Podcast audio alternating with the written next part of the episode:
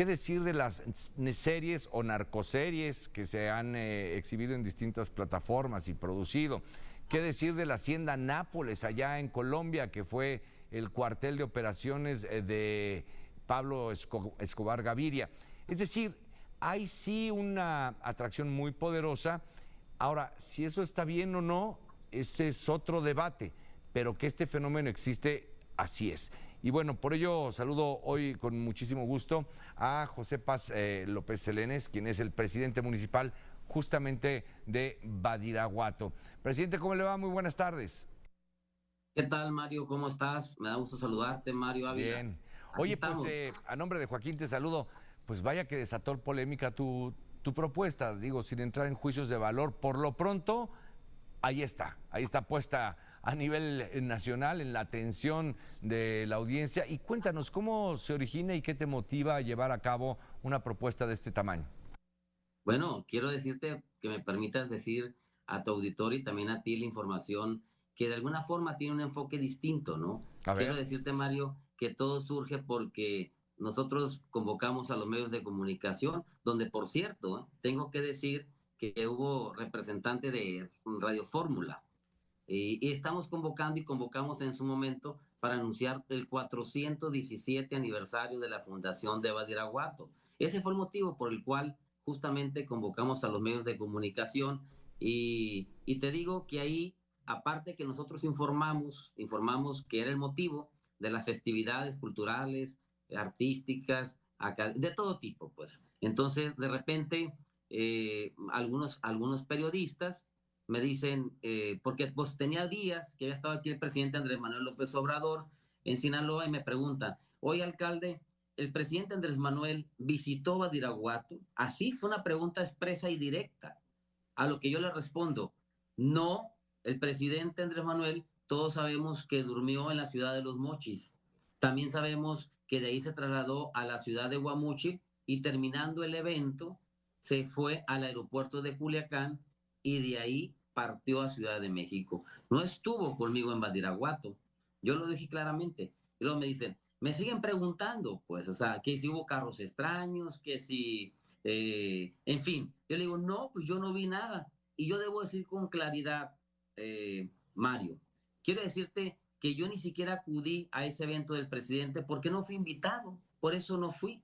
Hay que decir las cosas como son, pero también tengo que decirte que también les dije a los reporteros que como presidente municipal, pues bueno, que anuncia el presidente Andrés Manuel en una de sus mañaneras eh, que está pensando en visitar el municipio de Badiraguato a finales de diciembre o a principios de enero, pues claro que me llena de satisfacción, claro que me pone contento a cualquier presidente municipal que lo visite un presidente de la República y que tenga beneficios, porque hay que también decirlo, el presidente Andrés Manuel tiene muchos beneficios para los badiraguatenses. Sus programas sociales están beneficiando a las familias de Badiraguato.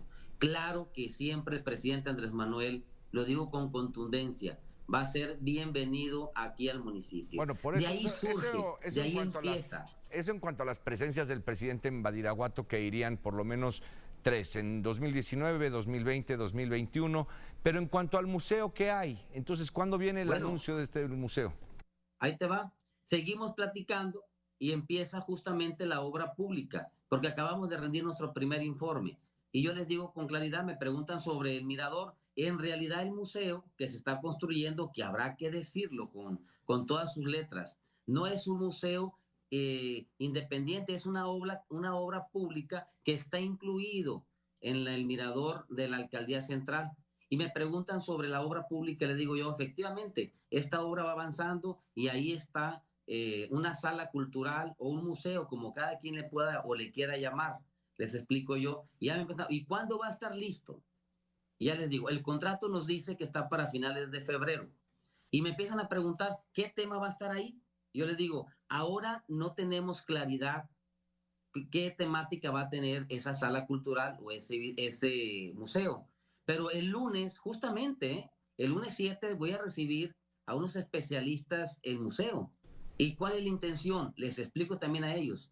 Escucharlos, escuchar las opiniones, qué es lo que más le conviene al municipio de Badiraguato justamente. Entonces, pero hasta lunes tendríamos nuestra reunión con los especialistas.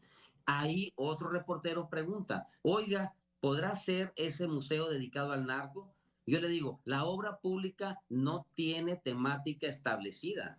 Ahora te repito, estamos viendo y estamos escuchando todas las voces. Luego me preguntan, digamos, eh, la historia del municipio. Yo les digo, mira, la historia no la vamos a negar. Y me dice, y si fuera del narcotráfico, mira, pues entonces tendríamos que decirlo.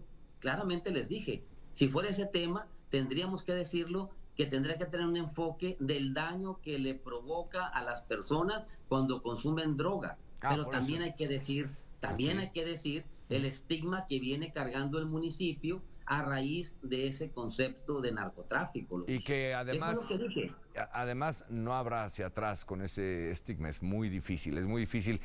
Yo recuerdo en alguna ocasión con un eh, teniente coronel de la Secretaría de Defensa que me acompañó a una sala de exhibición que tienen sobre algunos artículos que han sido confiscados al crimen organizado. Y en esa visita, eh, que para algunas personas que lo, han, eh, que lo han presenciado es algo impresionante, es más impresionante saber cuánta sangre derramada hay detrás de cada artículo que está exhibido. Y así me lo hacía saber el teniente coronel en ese momento. Y en, este, en esta lógica, entonces, lo que propondría usted, eh, presidente José Paz López Elenes, es un museo o un espacio dedicado al daño que hace el narcotráfico tal cual, porque el gobernador López Rocha ha rechazado la idea. No, a ver, vamos nuevamente. Nosotros no tenemos definido qué tema va a ir y con el gobernador, por ejemplo, ya hemos comentado el tema de ese, justamente de ese recinto cultural. E incluso el gobernador y yo habíamos pensado y en nuestra plática que teníamos era involucrar instrumentos que se usan en la región. A ver, el arado, la hacha. Días atrás anduve buscando incluso hasta una carreta para poner ahí lo que representa pues nuestro municipio. El Badiraguato de ahora lo representan personas trabajadoras, personas que se dedican a la ganadería y también a la agricultura de temporal. Y en ese sentido lo platiqué con el gobernador. Él conoce perfectamente cuáles son mis criterios y qué es lo que hemos platicado.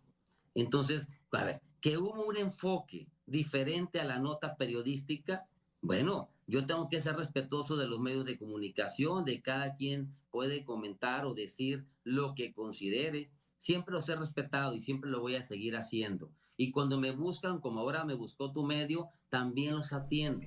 No, y por eso la, la idea, presidente, es que aquí tu voz y tu discurso pueda pasar completo y sin intermediarios. Déjame ver si estoy de alguna manera sintetizando correctamente y si no es así te pido que por favor precises. Pero hay un espacio público llamado El Mirador en donde se está valorando de qué manera se va a utilizar.